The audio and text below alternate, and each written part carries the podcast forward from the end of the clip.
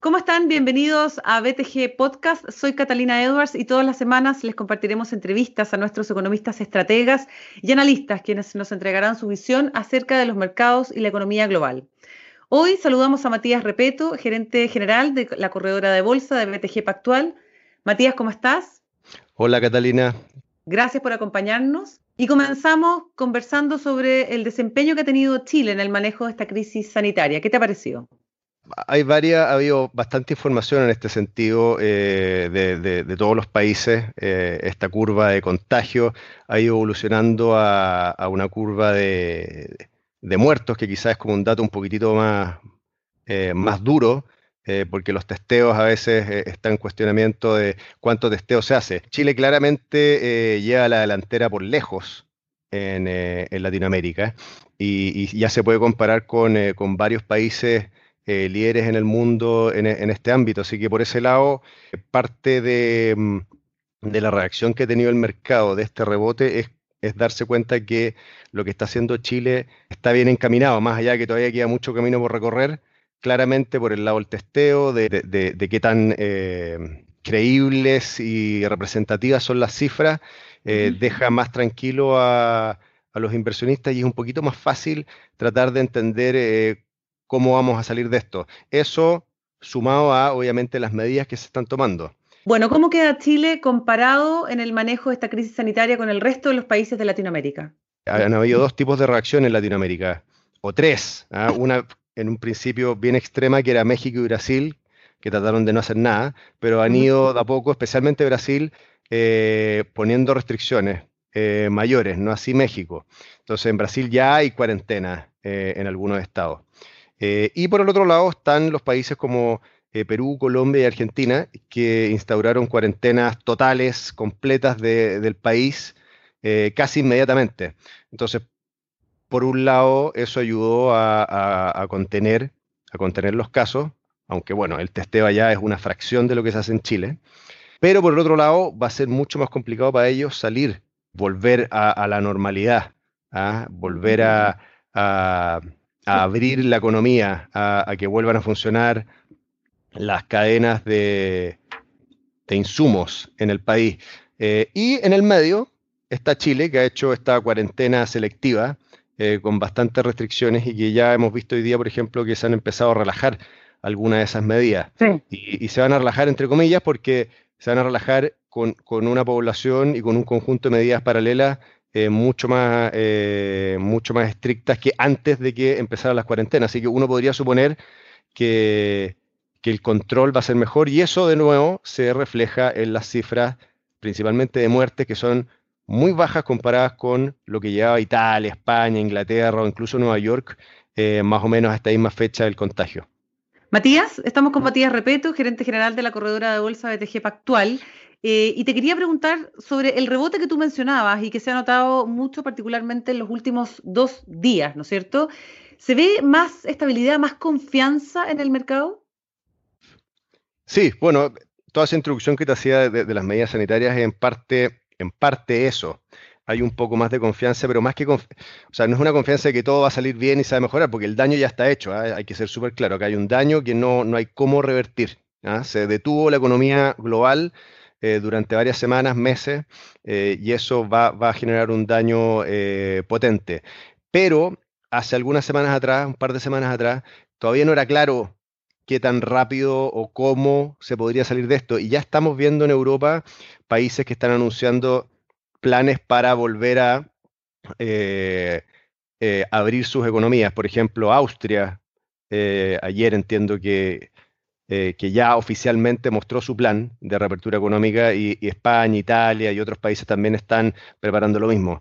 Em, así que eso ayuda. Pero también eh, el caso chileno, hay que, porque yo creo, y de, hecho yo, lo dije hace un par de semanas atrás, que había sido exagerada la caída eh, en Chile, porque Chile ya venía mal, ya venía dañado y mm. castigado por, por, lo, por lo que pasó en, en el último trimestre del año pasado.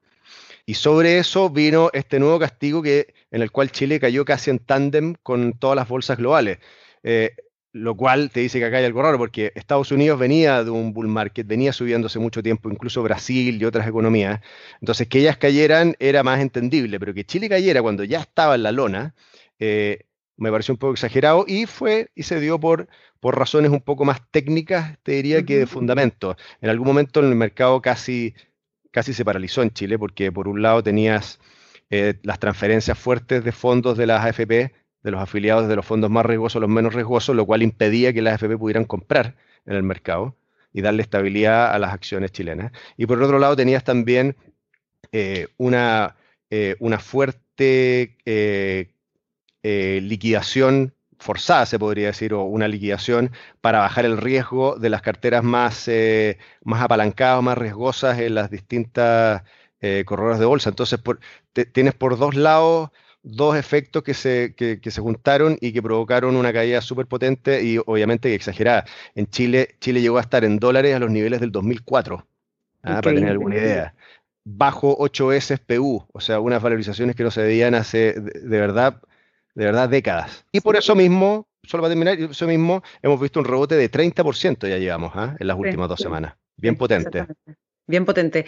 Ahora, de estar en la luna, eh, a este rebote, ¿no es cierto?, del 30%, eh, me imagino que hay acciones que han estado sobrecastigadas, ¿no es cierto? A ver si nos podrías contar un poco como en el eh, detalle de lo que tú has visto en las últimas semanas en el mercado local.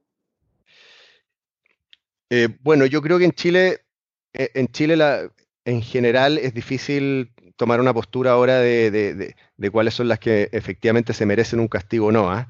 porque todavía hay mucho, queda mucho por por definir. Eh, de las más castigadas, que yo creo que se entiende por qué es LAN. Ah, LAN es lejos la más castigada, pero es, bastante entendible, o sea, que hay una crisis global del sector. Así que eh, no, me atrevería a decir ahí si es que ya terminó el castigo, si puede caer o si ya fue mucho o va a rebotar, porque queda mucho ahí por eh, mucho camino por recorrer. Pero sí hay otras acciones, especialmente las más ilíquidas y las más riesgosas entendía con el, entendidas por los inversionistas que fueron castigadas, yo creo, excesivamente justamente por eso, porque eran ilíquidas y era muy difícil salir de ellas. Y esas son también las que se han ido recuperando más fuerte. Ahora, eh, hablando del caso específico de la TAM, eh, ¿este castigo debiera revertirse en parte en caso de que hubiese como un rescate o un plan de ayuda a las grandes empresas que podría venir en un nuevo plan anticrisis? Podría ser, pero de nuevo, depende mucho de, eh, de este rescate y también de si va a funcionar o no, porque una cosa es anunciar un rescate y otra es ver cuánto efectivamente se demoran en recuperarse. LAN, por ejemplo, ayer dijo eh, que esperaban volver a la normalidad sus volúmenes a fines del próximo año, o sea, diciembre del 2021. ¿Ah? Entonces, eso cómo se va a reflejar en los flujos de la compañía y en la valorización, más allá de que se rescate o no se rescate, eh, todavía es un gran signo de interrogación. Y LAN, ojo que no solamente depende del gobierno chileno, también está negociando y es parte de lo que se está negociando en Brasil, que el gobierno brasileño ya anunció un paquete de medidas para ayudar a las aerolíneas. Matías, em, ¿el paquete fiscal anunciado por el gobierno te parece suficiente en esta primera etapa? Sí, bueno, de nuevo, haciendo un poco el link con, la estrategia sanitaria que ha tenido el gobierno, em, yo creo que ha sido muy bueno la, gradualidad. Eh, eh, como, parte vital de la estrategia, no, no como esto que yo les contaba, el caso de Colombia, de Perú, Argentina, que cerraron el país inmediatamente y ahora van a tener un problema súper grave, súper serio, que es volver a reabrirlo.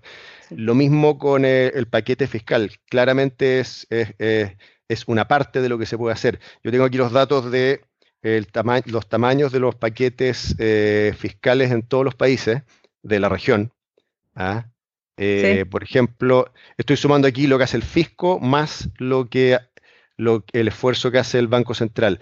El, más grande de todos por lejos es Brasil, que es un 27%, con un 7% del fisco y el resto de los bancos públicos y, una inyección de liquidez gigante del Banco, eh, del banco Central. Eh, luego viene Perú con un 12%, que es un 4% del fisco, o sea, menor que Brasil, casi la mitad, y un 8% del Banco Central, que incluye garantías y, y liquidez. Luego viene Chile con un 10,7% que es un más o menos un 7% del fisco. Estoy sumando lo que se había anunciado también para el de octubre. Eh, y un 4% del Banco Central. Entonces, Chile claramente, bueno, Colombia tiene un 2,7%. es mucho más chico, pero Chile claramente tiene espacio eh, para hacer más política fiscal y, entiendo que muy pronto se va a anunciar eh, eh, otro, otro paquete. Exactamente. ¿Y el Banco Central debiera también tener acciones en otros ámbitos también para inyectar liquidez al mercado? Bueno, aquí eso se ha transformado ya en una conversación de expertos. ¿ah? Hay una ley de por medio, pero si me preguntan a mí, yo creo que no, no hay, dada la crisis que hay, no hay ninguna eh, medida que sobre, y menos una medida que se ha usado exitosamente en, todo el mundo. Entonces, no, ¿debería salir a comprar bonos en el mercado secundario, crees tú? Creo que debería ser parte del paquete de herramientas del Banco Central. No, no, veo, no veo por qué no. Creo que el temor de financiar al fisco en el futuro se puede acotar eh, bastante eh, si se discute bien la medida. ¿Y eso no podría ser inflacionario, Matías? Bueno, ese, ese es el riesgo. aquí no, ninguna de las medidas eh, son gratis. Pero dado, dado, lo, dado el problema que tenemos ahora y la caída gigantesca de la producción que vamos a tener, yo creo que la inflación es algo secundario, por lo menos en el corto plazo. ¿Cómo has visto tú la reacción de los mercados desde que se inició la crisis hasta el momento, hasta el momento actual que estamos viviendo, y cómo debiera comportarse en el corto plazo? Bueno, en el, en el corto plazo ha habido un rally, un rebote bastante fuerte que yo tengo mis dudas de si puede continuar.